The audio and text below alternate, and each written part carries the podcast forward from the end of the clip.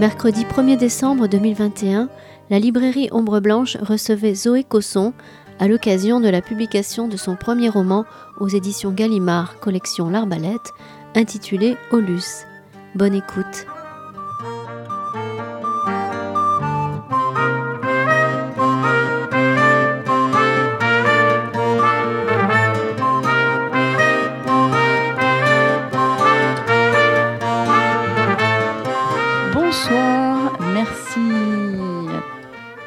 D'être là ce soir. Euh, alors nous, on a le privilège de pouvoir enlever le masque, mais malheureusement pas vous. Les règles ont à nouveau changé. Voilà, je suis navrée, mais voilà. Euh, merci à Zoé de, nous faire l'honneur d'être notre invitée ce soir pour son premier roman Olus dans la collection L'Arbalète chez Gallimard. Il y a Alex qui l'accompagne et qui va lire euh, quelques passages parce que c'est pour ceux qui l'ont déjà lu, vous devez vous en être rendu compte. C'est un livre qui se prête euh, beaucoup à la lecture à haute voix. Mais en fait, c'est moi qui vais commencer par lire le début. Pour vous mettre un petit peu dans l'atmosphère. Olus tient et persiste dans un coin de ma tête. Ce village ramassé, esselé au fond d'une vallée étroite que la déprise rurale et industrielle a progressivement usé, élimé, vidé, se borne à la montagne. Il s'y confronte, il s'y soumet. En raison de cette topographie spécifique, Olus m'est toujours apparu comme un terminus géographique. On ne passe pas à Olus, on s'y rend. Mon père a acheté là-bas un ancien hôtel aux chambres vides en train de dépérir au milieu des montagnes. L'hôtel est devenu son royaume et le lieu à partir duquel je découvre les corps qui peuplent les rues du village. À Aulus, je ne suis ni résidente ni étrangère. Je suis la silhouette derrière mon père, et l'hôtel est ce lieu poreux d'où j'écris. Un pied dedans, un pied dehors. Je regarde le monde à travers lui. J'imagine à travers les ondits ce que j'attrape des habitants lorsqu'ils viennent partager quelques mots sur la centrale, l'ours, un voisin, la météo. À Olus, j'écoute et je marche, réel et fiction s'entremêlent. Olus s'appréhende comme la montagne, comme un ensemble d'accidents, de ponts qui se succèdent et se cachent les uns aux autres. On ne peut pas saisir Olus d'un seul regard, on le découvre dans l'effort de la marche, à l'échelle du corps, par bribes, et il faut ensuite recoller mentalement ces morceaux pour s'en fabriquer une image. Ce livre est le portrait rapiécé de ce lieu sans contour, un espace fait de calque, une sorte de cartographie qui n'élucide rien. Ce n'est ni une histoire ni un bloc. Alors la description que vous faites de, la manière dont on peut appréhender Olus, c'est aussi euh, beaucoup la manière dont on peut appréhender votre roman. Comment est-ce que et dans quelle temporalité vous l'avez écrit ce roman? Euh, j'ai mis trois ans à, écrire euh, le livre. En fait, j'ai commencé dans le cadre du master de création littéraire du Havre. Euh, d'ailleurs, j'étais arrivée avec un projet qui, n'avait rien à voir. Je voulais écrire sur le langage d'entreprise, les open space, et vraiment diamétralement opposé. Et en fait, à chaque fois que j'avais envie d'écrire, c'était par rapport à ces montagnes qui, qui revenaient. Et donc, euh, mon écrivain référent m'a poussé à écrire bah, plutôt sur euh, quelque chose que j'aimais, euh, au lieu d'écrire un livre qui aurait été une sorte de critique un peu ironique. Et alors, vous avez écrit tous ces. Alors, je ne sais pas si on peut appeler ça des fragments, mais dans le désordre le plus complet, vous avez rassemblé ça comme un puzzle après, ou il y avait quand même un ordre dès le départ? Non, non. En fait, j'ai vraiment écrit tous les fragments séparément. Il euh, y en a plein que j'ai jetés, il y en a plein qui ont été rajoutés dans la dernière année. Euh, et ça a vraiment été une sorte de, puzzle en fait à construire. Et puis même euh, certains qui, étaient parmi mes préférés sont partis parce que ça fonctionnait pas dans l'agencement. Et donc ça s'est vraiment passé en fait comme une sorte de montage vidéo en testant, en mettant tel fragment après tel fragment jusqu'à réussir à avoir quelque chose qui s'équilibrait à peu près à mon sens. D'accord. Euh, alors c'est un roman évidemment sur un, sur un lieu, mais c'est aussi un roman quand même euh, euh, sur des personnages et notamment sur votre père. Est-ce que le, la genèse de ce texte, c'est le lieu, c'est Olus, ou est-ce que c'est, votre père? Bonne question. En fait, pour moi, ce lieu est forcément lié à mon père parce que, encore une fois, je, découvre euh, le lieu à travers cet hôtel et cet hôtel, c'est pour moi, c'est mon père. et puis, il y a aussi le fait que la plupart des habitants qui viennent, par exemple, discuter à la maison, c'est encore une fois par le biais de mon père. Donc, je pense que c'est vraiment le village, mais le village qui euh, est vu par le prisme de l'hôtel et du père. Et vous avez l'impression d'être resté, euh, comme vous le dites dans l'introduction, euh, une silhouette derrière votre père? Oui, je pense qu'il y a vraiment une distance dans le regard que je propose qui est liée à plusieurs choses. la première, c'est effectivement que je ne suis pas olusienne. Et donc, j'avais envie de, de, garder en fait une certaine une certaine distance dans le regard. D'ailleurs, j'essaye de, de, regarder les choses sur le même plan, en fait, euh, que ce soit euh, une montagne ou un habitant, un moment. Il y a une forme de. C'est sans nivellement, j'ai l'impression. Et euh, effectivement, la narratrice a plutôt des yeux et très peu de corps. En fait, on a ce corps seulement dans les, moments d'excursion en montagne. Mais, euh, mais c'est surtout des yeux en fait qui, marchent dans ce village, qui se déplacent et qui regardent un petit peu comme une caméra, donc zoom, dézoom, choisissent assez arbitrairement de, de poser leur regard sur telle ou telle chose. Hmm. Oui, alors c'est aussi parce que vous n'étiez pas originaire d'Olus, vous pensez que vous êtes arrivé justement à écrire ce, ce livre-là? Je pense que quelqu'un euh, d'Olus se serait pas permis d'écrire ce livre-là. Et même pour moi, c'était compliqué. En fait, je j'avais pas du tout l'ambition de, de, publier ce texte. Ça s'est fait un peu malgré moi. Je l'ai écrit euh, avec une sorte de liberté totale, en pensant qu'il y aurait juste euh, voilà les trois membres du jury à la fin du master qui le liraient. Et en fait, c'est mon écrivain référent qui l'a envoyé à Gallimard. Euh, sans me le dire au départ. Et, donc en fait, je me suis retrouvée à devoir euh, assumer euh, ce texte, le porter, le pousser au fur et à mesure en fait. Alors on parlait de, votre père, on va peut-être lire un passage, passage sur les bambous. Mon père est un homme plutôt méticuleux.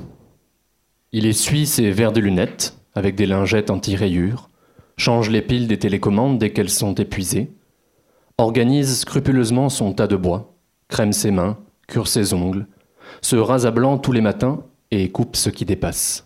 Poils d'oreille, poils de nez, tiges neuves et d'indésirables de la glycine, du mûrier platane, des bambous.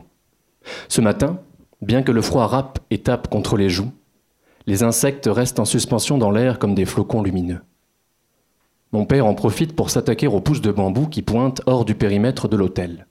Leur coupe, côté rue, est une des techniques les plus efficaces qu'il ait mises en place pour rencontrer de parfaits inconnus. Sécateur à la main, il se glisse sous l'épaisse touffe végétale dans l'angle mort de la rue principale, arqué à cet endroit. Il reste immobile, silencieux, jusqu'à l'apparition d'un piéton. Alors, j'entends les cisailles s'activer. Il accentue exagérément le bruit, remue dans les feuilles et procède méthodiquement à l'élagage en commençant par le bas. Les tiges vertes tombent au sol sans un bruit, en tas.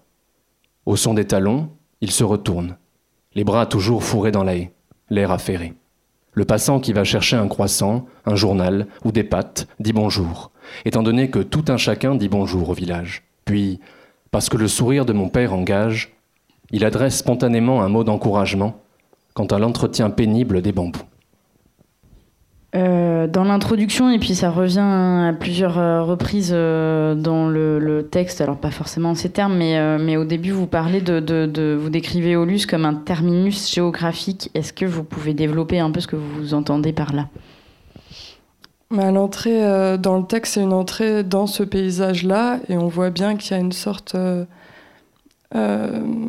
comme un entonnoir en fait. Euh, la vallée, c'est une sorte de boyau qui, finit en cuvette, en arc de sac rocheux. Euh, et en fait, après, il n'y a pas de. Voilà, on est confronté presque directement à la, frontière espagnole. On est au pied de, la montagne. Et, euh, et donc, on a ce sentiment voilà, d'un espace quasiment clos. Et derrière, c'est des chemins de randonnée, c'est la, la, montagne. Et alors, est-ce que vous avez été tenté à un moment de peut-être au moment où on vous a dit que vous, allez, vous aviez votre chance d'être publié chez Gallimard, est-ce que vous avez été tenté d'en faire en fait autre chose et d'en faire un lieu fictif? Oui, oui, oui, complètement. On s'est beaucoup posé la question. Euh, c'était une hypothèse qui est restée d'ailleurs assez longtemps, de changer voilà, euh, tous les noms de lieux. Euh, mais en fait, je me suis rendu compte au bout d'un moment que ça n'avait pas vraiment de sens parce que même les photos que je décris donc d'un photographe qui s'appelle Chaffré, qui sont une sorte de témoignage historique et que moi j'abordais comme un hommage, euh, ça aurait été compliqué de rendre tout ça fictif et euh, ça aurait pas du tout en fait été le même. Il aurait fallu changer tout le texte en fait, oui. changer beaucoup de choses, mais surtout ça aurait pas du tout été le même postulat. Et euh, vu que j'avais envie vraiment de, de, rendre hommage à ce lieu-là, bah, j'ai choisi d'assumer et de l'appeler Olus. Oui, voilà, parce que le titre euh, ne laisse pas euh, la possibilité de toute façon d'envisager autre chose. Donc, euh, ça a été une évidence dès le départ de, de, choisir ce titre-là? Oui, oui, ça c'est vraiment toujours appelé comme ça.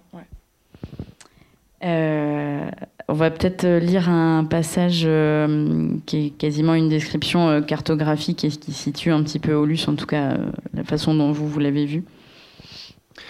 Ce matin encore, je songe au prochain départ, aux corps qui construisent des espaces, aux espaces construits par des corps. Je regarde cette carte punaisée dans l'abri du jardin. C'est une carte peinte à vue, à l'encre de Chine. Celui qui l'a dessinée devait se tenir tout en haut de la montagne un jour clair, au-dessus des cirques suspendus, dans un hélicoptère ou sur la crête frontalière. En traits noirs et gras, il a fait surgir les crêtes de longs bras solides qui protègent les dépressions du vent. Dans des lignes sinueuses apparaît l'eau, et en blanc la terre vierge, l'herbe, la roche. J'observe cette carte sans intention. Je l'examine avec les yeux, puis avec les doigts. Je les promène dans les zones blanches, j'effleure les creux, les passages où bientôt je ne serai pas autre chose qu'un corps, une enveloppe mue par le simple désir de marcher. Ma main contourne les lignes sombres, se heurte aux épines. Elle en scrute la peau dure, les bouts pointus. Ce qu'elle parcourt, c'est l'ossature d'une plante de granit aux ramures folles et crochues qui grimpe à l'assaut du papier blanc. Au sud, les racines sont liées en un rhizome tenace, la crête frontalière. Elle traverse la feuille d'ouest en est, du pic des Trois Comtes jusqu'au Turguila. C'est ici que naissent les rivières, au niveau des racines. Elle dévale la montagne, s'échappe vers le haut de la feuille où les jets d'encre s'épuisent en fines pousses. Elles se rejoignent dans le grand noyau blanc, à Aulus. Dans votre style, il y a quelque chose de très, euh, de très pictural. Euh, on a l'impression d'avoir des scènes comme des, comme des petits tableaux. Est-ce que, est-ce que vous pensez que ça vient de, vos observations de, d'enfants et d'adolescentes ou est-ce que ça peut venir aussi de votre parcours Parce que je crois que vous avez étudié un petit peu les arts visuels, ou des deux euh, j'ai fait, oui, j'ai fait 5 ans d'école d'art et j'ai surtout expérimenté la vidéo. Donc c'est pour ça aussi, je pense qu'il y a un lien avec le montage du texte. Et, euh, effectivement, j'ai vraiment considéré que ces fragments étaient, étaient des, sortes de, scènes, euh, comme des micro-événements ou des arrêts sur image. Et, ou, encore ce que j'appelle des relevés de terrain d'ailleurs, parce que c'est vrai que c'est un peu des, notes sur des choses, des détails ou des moments très courts. Euh, donc je pense que ça vient de, de, ce regard-là et de, du médium vidéo en fait que j'ai travaillé au départ. Mais peut-être que peut-être que ça vient aussi de l'enfance. Je, je, je sais oui, pas après, il y a des choses euh. qu'on n'analyse pas forcément. euh, et alors, enfin, si vous avez un parcours de, de justement plutôt lié euh, à la vidéo, comment est-ce que vous êtes venu à la littérature? En fait. En quatrième année en école d'art, on doit écrire un mémoire, ce qui est toujours une plaie pour les, pour les étudiants en école d'art. Sauf que, en fait, moi, j'ai adoré. Et en plus, j'ai eu la chance d'avoir une tutrice qui, qui m'a laissé complètement carte blanche. Elle n'était pas du tout académique. Et c'est elle, en fait, qui a repéré chez moi un goût pour euh, l'écriture et qui m'a orientée vers ce master que je connaissais pas du tout. Et en fait, à la fin de la cinquième année, j'ai pas trop réfléchi. Euh, je l'ai tenté et j'y suis allée. Voilà. Tout simplement. Tout simplement. Mais vous aviez déjà le goût de l'écriture avant ou vous, vous, considérez que vous avez appris euh, à écrire On a toujours du, du mal avec euh, ce concept-là en France qui est pourtant euh, aux États-Unis quand même très répandu de, de des, des, études de, de métier de l'écriture, mais ça se, ça, se, ça se répand entre guillemets de plus en plus. Est-ce que c'était une habitude que vous aviez déjà Est-ce que vous écriviez régulièrement avant ou est-ce que vous, voilà, vous avez vraiment pris le pli en intégrant ce master-là? Non, j'écrivais pas tant que ça, et d'ailleurs mes lectures étaient plutôt euh, sociologiques ou philosophiques. Je lisais assez peu de romans. Et euh, après, j'ai toujours bien aimé écrire, mais j'avais pas du tout une pratique régulière de l'écriture. Euh, donc c'est vraiment effectivement ça, ça, ça, a vraiment commencé avec ce mémoire en fait où, j'ai beaucoup écrit, j'ai voilà, fait beaucoup de recherches. Et, euh, mais après, j'aimerais préciser quand même que ce master euh, de création littéraire, d'ailleurs, enfin ceux en France de manière générale, sont très différents euh, de ce que j'ai compris. Les uns des autres Alors déjà les uns des autres, mais aussi des masters qui existent aux États-Unis oui, ou en je, Angleterre. Je compare parce que c'est voilà, c'est quelque chose qui existe depuis longtemps aux États-Unis, mais effectivement, d'après ce que j'ai compris, c'est pas du tout. En fait, on, ne on nous apprend pas du tout à écrire c'est plutôt euh, une sorte de laboratoire de recherche où on, tente euh, de nouvelles formes, etc. Et on est accompagné sur un projet. C'est surtout ça, euh, c'est surtout ça qui est chouette. Mais alors, pardon, je creuse un peu la question, hein, mais Euh, parce que vous dites que vous avez, vous avez euh, commencé à écrire beaucoup avec votre mémoire, mais euh, j'imagine qu'on n'est pas forcément sur le même type d'écriture, ou en tout cas pas forcément dans une recherche stylistique, alors que dans votre, là, dans votre, dans Olus, pour le coup, il y a quand même une vraie, chaque phrase peut être prise séparément des autres. Il y a quand même une vraie recherche poétique, alors Comment est-ce qu'on arrive à, ça lorsqu'on n'est pas forcément euh, habitué à écrire avant? Et qu'on lit plus de sociologie que, de poésie ou de, de romans Non, mais déjà, dans le mémoire en école d'art, je suis désolée de revenir là-dessus, mais euh, il y avait déjà, euh, quand je dis qu'elle m'a laissé une liberté totale, c'est qu'il y avait vraiment des passages. D'accord. Voilà, c'était pas du tout un mémoire académique, hein, pas du tout. donc ça a commencé à ce moment-là, je crois. Ouais. Et puis ensuite, euh, comment on arrive euh, Moi, c'est vraiment c'est de la cuisine que je fais. Enfin, c'est-à-dire que je réécris les phrases, mais des centaines et des centaines de fois. C'est pas du tout. Euh, j'écris pas comme ça, comme un fil. Enfin. oui, c'est pas vous avez regardé par votre fenêtre et. non, mais j'écris. vous avez vu René et vous avez écrit. oui, c'est ça. C'est vraiment du travail de voilà de, de, reprendre les mots très longtemps jusqu'à avoir euh, quelque chose qui sonne euh, plutôt juste à mon oreille à moi. Et ouais, voilà. Euh, et alors pour revenir sur le travail pictural, vous, justement, vous l'avez évoqué, vous euh, vous êtes tombé, euh, je crois, dans l'hôtel de votre père sur un album euh, photo. Est-ce que vous pouvez nous parler un petit peu plus de cet album photo, puisqu'il fait l'objet de, plusieurs passages dans votre livre où vous décrivez les, photos? Oui, alors c'est un, un, enfin d'ailleurs c'est un livre qui s'appelle Chaffré, un photographe à Aulus ou dans les Pyrénées, je sais plus. 1880-1914. Euh, Et donc c'est un photographe qui avait installé son, son studio argentique euh, à Aulus-les-Bains et qui photographiait, qui gagnait sa vie en photographiant les, les mondains euh, l'été. Mais en fait, à côté de ça, dans son temps libre, il allait en montagne, il a photographié énormément de, plein de cascades, d'étangs, etc. Et surtout les, locaux, euh, souvent pieds nus ou, en sabots, tout le temps au, travail. Et il les a photographiés avec euh, vraiment une grande dignité. Euh, et c'est ouais, une sorte de résurrection en fait. Enfin, vraiment, il a pris des centaines de clichés. Et donc c'est un héritage ouais, quasiment ethnographique qu'il a laissé. Et moi j'étais vraiment émerveillée de, de, découvrir ces photos-là. et de voir évidemment le village aujourd'hui avec cet éclairage du passé. Parce que donc pour les gens qui n'ont pas lu le livre, Aulus-les-Bains est un village thermal qui a connu son heure de gloire au, début du.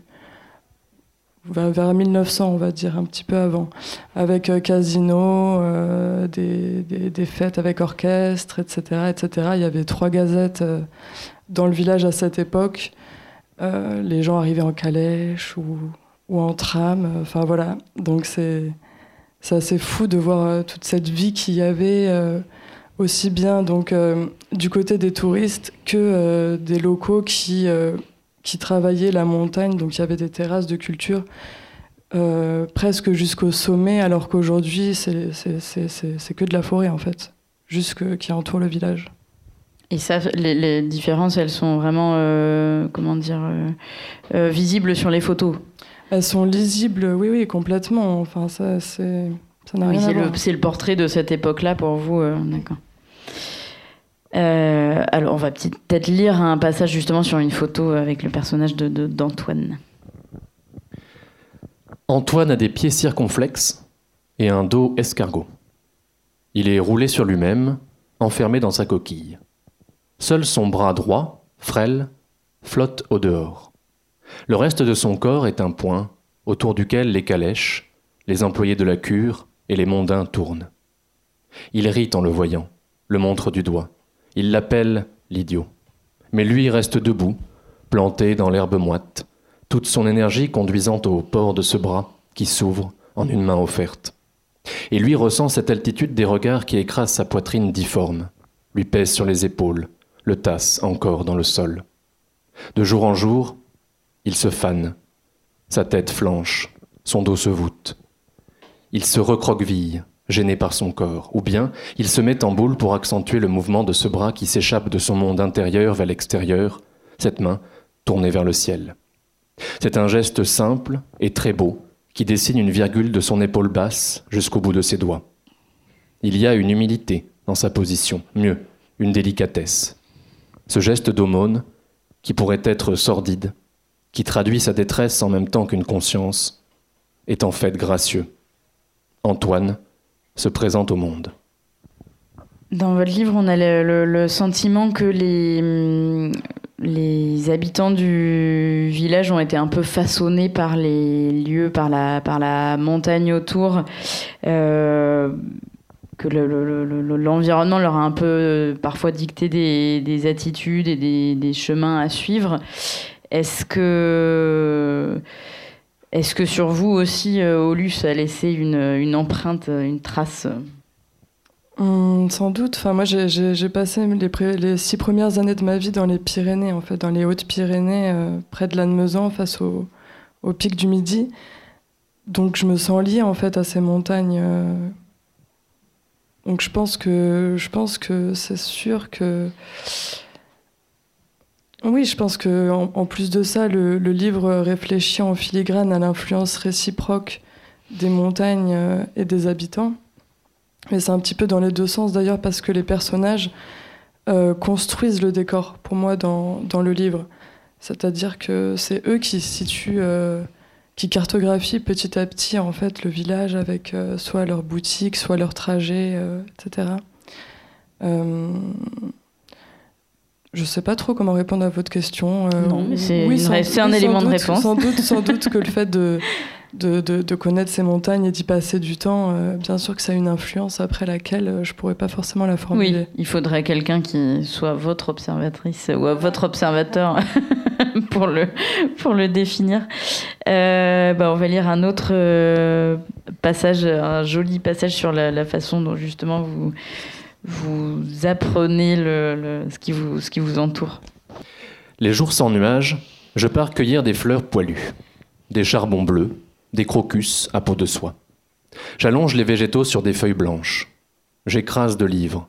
Je prépare les itinéraires pour mes marches d'été. J'explore, j'apprends. J'apprends la lumière du matin qui peine, vacille, s'élève faiblement au-dessus des crêtes avant de peindre chaque brin d'herbe. J'attends qu'elle glisse et révèle la soulane, la pente de lumière. Ensuite, Le grand rond jaune domine tout-puissant le temps de tracer son bout d'arc trop court et de retomber de l'autre côté de la vallée, le mauvais, pas le nôtre. J'apprends les chemins d'herbe écrasés, tapis, les routes de ruban gris, les cirques où se marient l'eau, la pierre, le gispé. J'apprends le mot, gispé. L'herbe glissante, gelée, mouillée, trop grasse. J'apprends les herbes solitaires qui poussent droit, malgré le dévers, les passages délicats, les échelles en fer à béton vissé sur la roche, le corps serré contre la montagne, pendu dans le vide.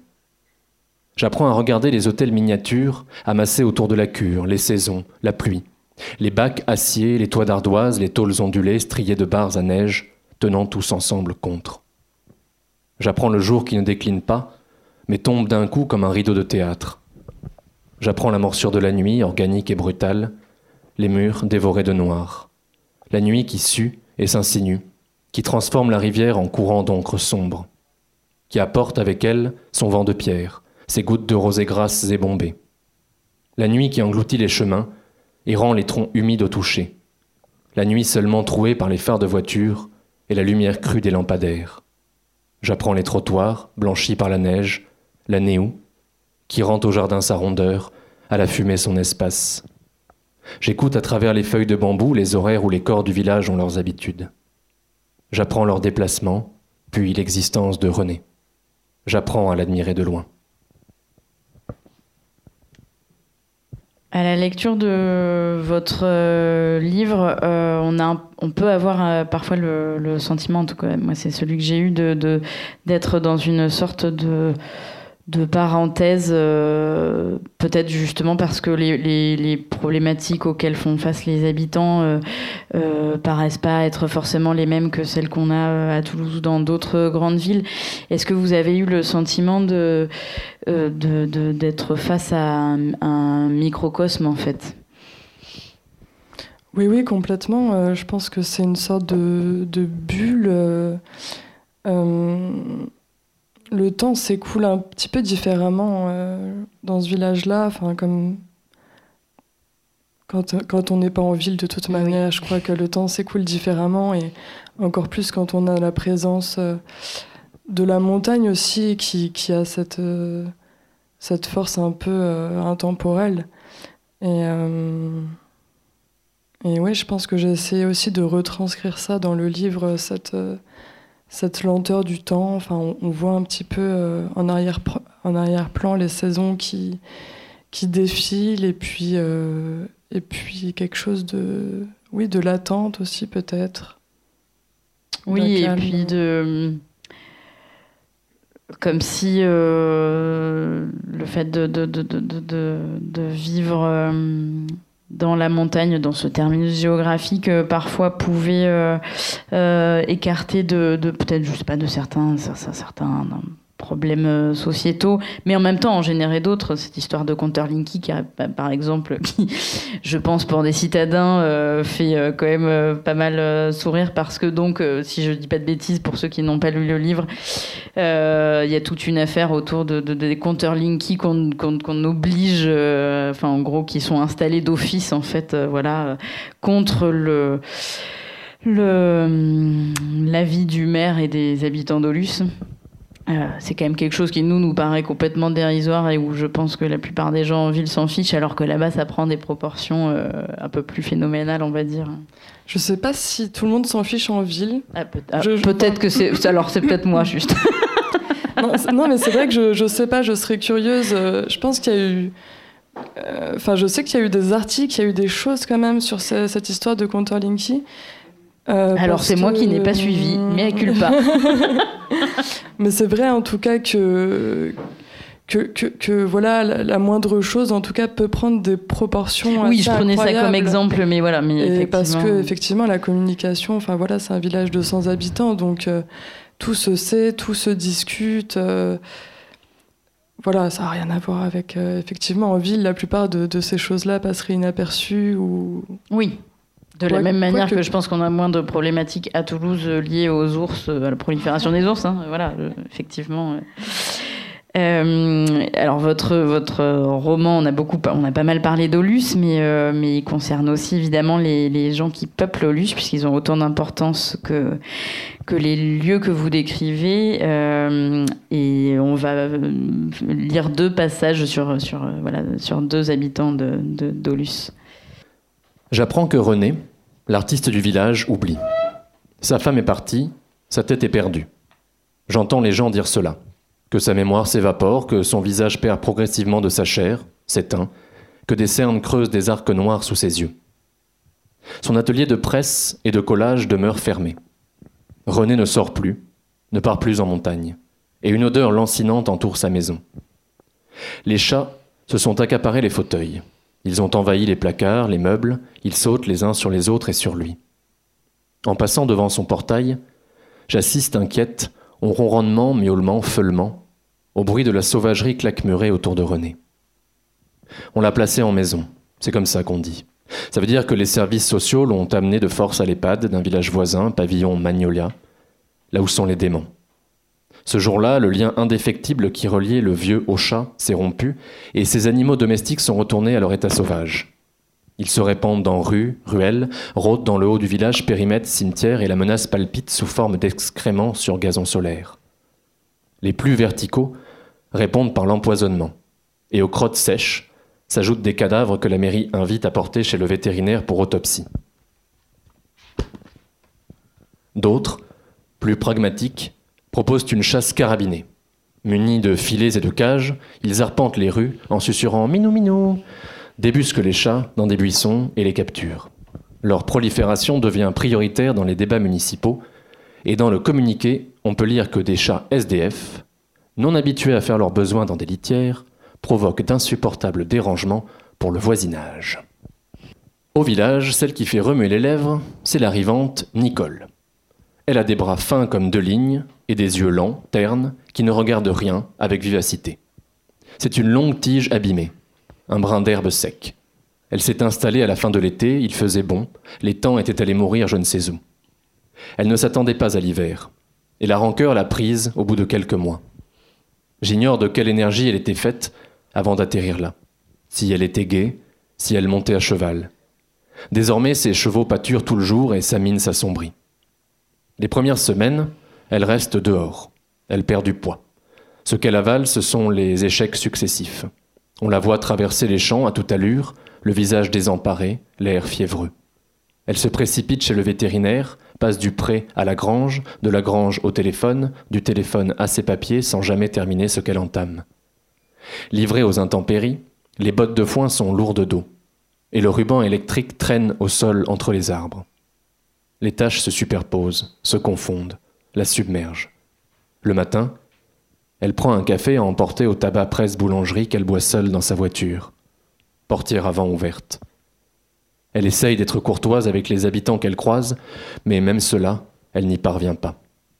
Ses formules sont aussi sèches qu'austères, et lorsqu'elle sourit, on dirait qu'elle vient de croquer dans un grain de poivre. Le soir, elle rentre tard, trempée jusqu'aux os. Elle s'allonge, habillée sur son lit, fixe le plafond, ne lit pas, ne rêve plus. Sa défaite, elle l'impute à l'encerclement des montagnes, aux dents de scie noires et pointues, à la langue pendue des habitants. Elle les déteste un peu plus chaque jour, ces pentes abruptes, cette herbe épaisse et piquante quand elle se pose, les nuages surgissant d'un seul coup au-dessus des crêtes et glissant vers le village qu'ils étouffent entièrement en quelques secondes, comme le couvercle bien jointé d'une cocotte minute. Sa vie est intolérable, elle le sent, mais elle n'a plus faim de rien. Chaque arbre, chaque pierre lui donne envie de crier. Déconcerté par le spectacle de son malheur, et avec l'espoir d'un retour sur investissement, mon père l'aide. Il participe surtout à poser des clôtures, parce qu'il aime la scie sauteuse, les clous et le travail bien fait. Alors, vous parlez de la, difficulté pour, euh, pour Nicole de, de s'adapter à ce, à ce village et vous écrivez aussi à votre propos Encombré par mon corps tombé d'ailleurs, je m'efface à leur présence. Est-ce que, est-ce que, est-ce qu'on peut, est-ce qu'il y a un moment, si on n'est pas originaire d'Olus, on peut quand même, à un moment, quand même se sentir accepté, être intégré dans le, dans le village et dans la nature, parce que je pense que le, personnage en tout cas dont il est question, peut-être que c'est aussi ces montagnes qui, qui lui paraissent un peu trop écrasantes. Oui, oui, d'ailleurs le, village aujourd'hui est composé plus de la moitié, à mon avis, de, non-olusiens au départ. donc bien sûr, bien sûr qu'on peut s'intégrer à Olus. là, en l'occurrence, il y a eu plein de facteurs qui ont fait que ça s'est mal passé, en tout cas pour ce personnage-là, mais, euh, je crois qu'elle, en plus de ça, enfin le, personnage réel, euh, comment dire, euh, ne, ne, va pas spécialement en montagne, enfin n'est pas du tout en adéquation avec ce paysage-là, et on, on, le sent, enfin. voilà. Après, c'est vrai qu'il y a, y a il y a peut-être un regard porté sur les, les, les, citadins, les touristes, etc. Enfin, qui, qui moi, m'a toujours un petit peu marqué. Euh. Oui, et puis je pense que c'est le cas dans beaucoup de. Alors là, on prend l'exemple d'Olus et en, en l'occurrence l'exemple de ce personnage de Nicole, mais je pense que ce, ça, ça, ça, marche pour beaucoup, beaucoup de villages en France, en l'occurrence, où effectivement, on a parfois, j'imagine un peu l'impression d'être regardé de travers euh, quand on n'est pas du cru, euh, voilà. Mais donc, euh, si je comprends bien, ça s'efface quand même après, euh, au bout d'un certain temps. Euh. Bon, et le personnage de votre père est un bon exemple, en l'occurrence. Que... Exactement. Qu'on peut aller au-delà des. Voilà. je pense que on va, on va peut-être terminer sur, sur une dernière lecture, et puis après, on va laisser la parole à ceux qui voudront poser des questions dans l'audience. Autour du village, après les départs de randonnée, les virages encombrés de voitures après le bitume, l'église, après la croix du ruisseau, les vieux arbres dominent et filtrent la lumière. La pluie ne passe pas, le vent à peine. Les limaces noires et dodues ont tout le sol pour elles, tout le temps pour tracer leur bout de chemin gluant. Les pieds s'enfoncent et disparaissent sous d'épais paquets de feuilles brunes. Je ne sais pas ce qu'il y a dessous. Je m'imagine que les feuilles roulent, rouillent jusqu'à s'effriter en poussière d'arbres qu'ensuite toutes sortes de bestioles les broient et les recrachent, et quand elles sont aussi petites que des atomes, elles rejoignent les strates noires et profondes du monde tellurique. Après, plus haut dans la montagne, il y a surtout des sapins prétentieux, et les pieds se plantent à l'aveugle dans des mille feuilles d'épines. Il y a de tout là-dessous, des pierres et des trous, des vers de terre qui rêvent. Ils avancent en bavant. Plus haut encore, au niveau des derniers cirques glaciaires, les êtres s'effacent. Les pins s'espacent et tout passe. Plus rien ne protège contre le vent, la pluie, les rayons ultraviolets du soleil. Le sol se tapisse de bruyères, de myrtillers sauvages, et sous le pic du Turgila, caché derrière la pierre, je retrouve mon étang favori. L'étang de la réglisse. C'est un trou noir d'eau calme, aussi profond que la roche qui l'entoure est haute, courbé autour de lui et monté d'aiguilles plus pointues que des lances. L'étang minéral est froid, somptueux, d'un autre âge. Merci. Est-ce que quelqu'un a envie de poser une question ou de, faire un commentaire ou... Qu'est-ce que vous avez voulu dire par ça?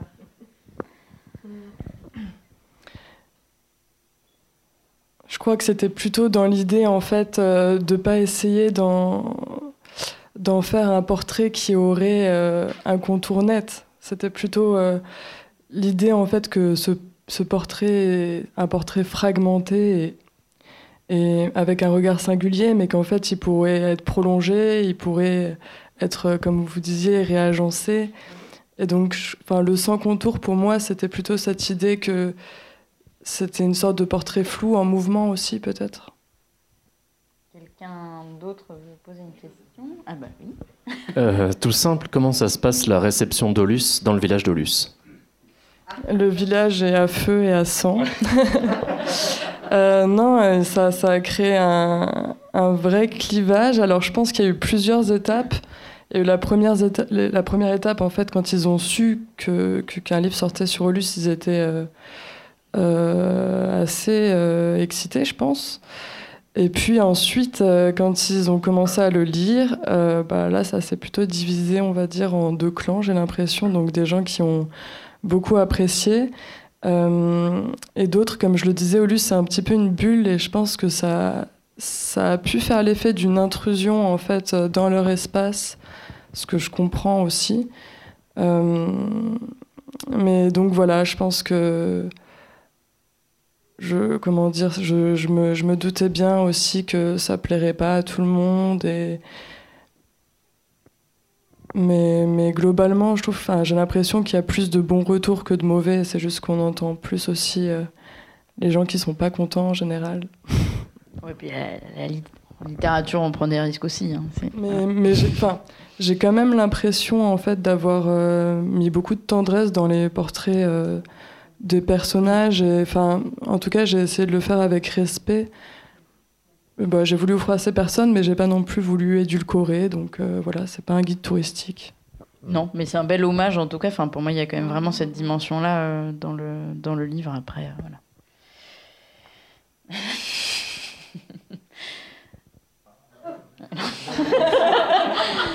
bon. L'accueil avait été vraiment cruel, là, en l'occurrence. Hein. Je crois qu'il avait reçu des menaces. C'était allé très, très loin. Ouais. Oui, il y avait eu du lynchage envers sa famille, envers. Voilà, c'est pas ce qu'on vous souhaite. Mais le parallèle est intéressant en l'occurrence parce que, effectivement. Oui.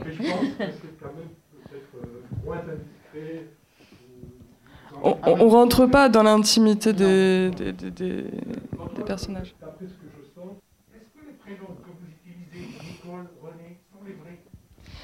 Alors, ce qui est assez étrange, en fait, c'est que donc la plupart euh, sont changés, mais il y en a juste deux qui, qui sont restés. Donc il y a René et Fafa. Et alors c'est un peu compliqué pour moi d'expliquer euh, pourquoi, mais tout simplement peut-être parce que Fafa est décédé et que je sais pas. Enfin, j'avais vraiment envie que ce soit un hommage, euh, enfin frontal, on va dire. Enfin, ça l'était pour moi. Et hum, et aussi parce que peut-être que ces deux personnages-là sont, sont les moins fictionnalisés. Voilà. Mais oui, oui, les, prénoms sont changés. Et d'ailleurs, je considère vraiment euh, qu'ils sont transformés en personnages dans le sens où c'est vraiment des traits que, que j'étire, mais en soi, on n'est quand même pas sur euh, quelque chose de, de 100% fidèle, même si euh, je pense qu'ils peuvent se, se, reconnaître un petit peu vu que le village n'est pas très grand. D'autres questions? Allez-y.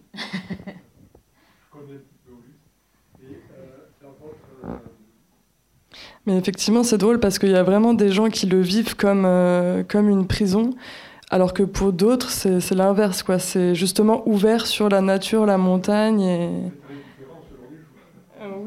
Oui, oui, selon les saisons aussi. Oui, il y a une luminosité qui fait qu'effectivement, euh, on peut facilement trouver refuge dans la verdure et les montagnes, mais euh, à la fois, euh, si on se sent écrasé par les montagnes et qu'en plus, il y a pas, voilà, la lumière n'est pas tellement présente, ça peut devenir effectivement mm, mm, mm, sentiment de donner un sentiment d'enfermement. Mais...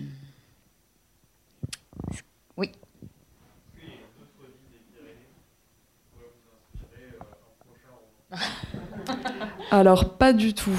Non, non, euh, je crois que je vais complètement m'éloigner euh, de, des Pyrénées.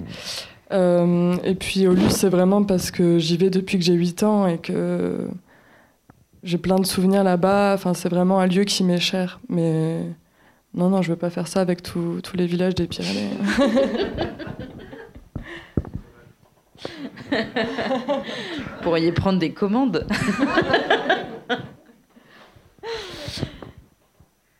Bah, moi, j'ai une question du coup euh, rapport à ça justement, mais c'est, enfin, est-ce que vous avez un autre euh, projet d'écriture en cours ou euh, à venir? J'ai des petites idées, mais j'en parlerai pas. Ok. ça marche. Rien encore de très concret. Non, non, non, non. Ça marche. Et bah, c'est ce qui concerne la censure. En même temps, je sais pas qui est. Enfin, j'imagine que tu veux raconter comment on gère en fait, comment on fait, comment on fait ce choix de s'auto-censurer parce que sinon il y a d'autres conséquences qui peuvent arriver. Tu parles de là du truc ouais. intéressant. Ouais. Euh, oui, il y a un petit passage qui a changé dans la réédition. Euh, parce qu'il y a une. je ne sais pas si je suis censée raconter ça ou pas, mais. Oui, oui, c'est l'histoire du livre en soi. Il n'a pas été retiré de la vente, en l'occurrence. Non. non, mais non, mais ça marque une grosse, une grosse différence, en l'occurrence. Non, c'est vrai qu'en fait, il y a la, la, cousine donc euh, euh, d'un des personnages qui s'appelle Pinscu, pour euh, ceux qui l'ont lu, qui a envoyé une lettre à Gallimard pour se plaindre. Et, et, en fait, moi, je m'étais pas. Bon, je pense que personne ne l'a lu en se disant qu'il était pédophile, mais elle, elle a avancé cet argument-là euh, donc un peu euh, qui est à moitié compréhensible, mais avec euh, l'époque actuelle, c'est sûr que ça peut être problématique. Moi, je l'avais pas du tout envisagé comme ça. Enfin voilà, c'est un personnage qui est un personnage blagueur, voilà, qui, qui, fait un petit peu des farces toute la journée. Et donc effectivement, on a on a changé deux trois lignes sur ce personnage-là.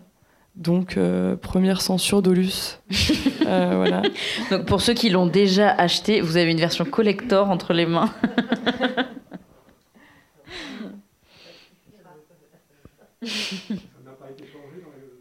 Dans la, dans la, nouvelle version, ça a été changé, qui vient d'être celle qui vient la nouvelle fournie qui vient d'être réimprimée.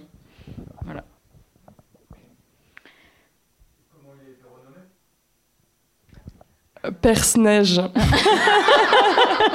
C'est tellement mieux.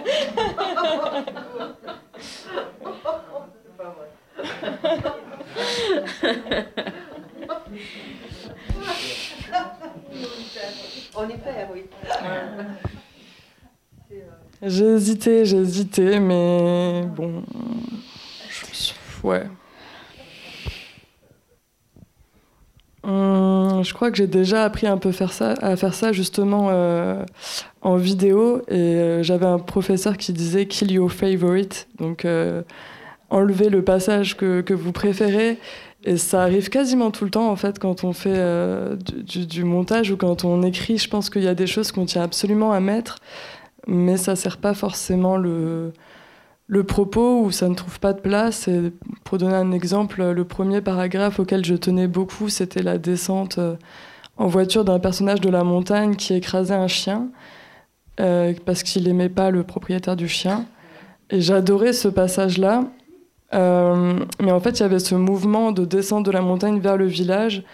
Et puisque là, le livre, il est un peu construit comme une arrivée au village, on y reste et à la fin, on en, on en repart. Et ce passage-là, il trouvait pas de place et je l'ai supprimé, par exemple. Mais c'est la vie, c'est pas, pas très grave.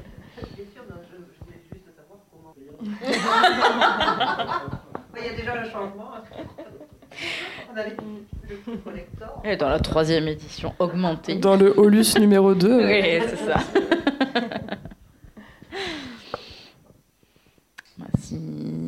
c'est fini. Euh, Zoé, est-ce que vous acceptez de vous livrer une petite séance de dédicace pour ceux qui voudraient euh, Ouais. Voilà. Donc, si vous le souhaitez. Merci beaucoup. Merci.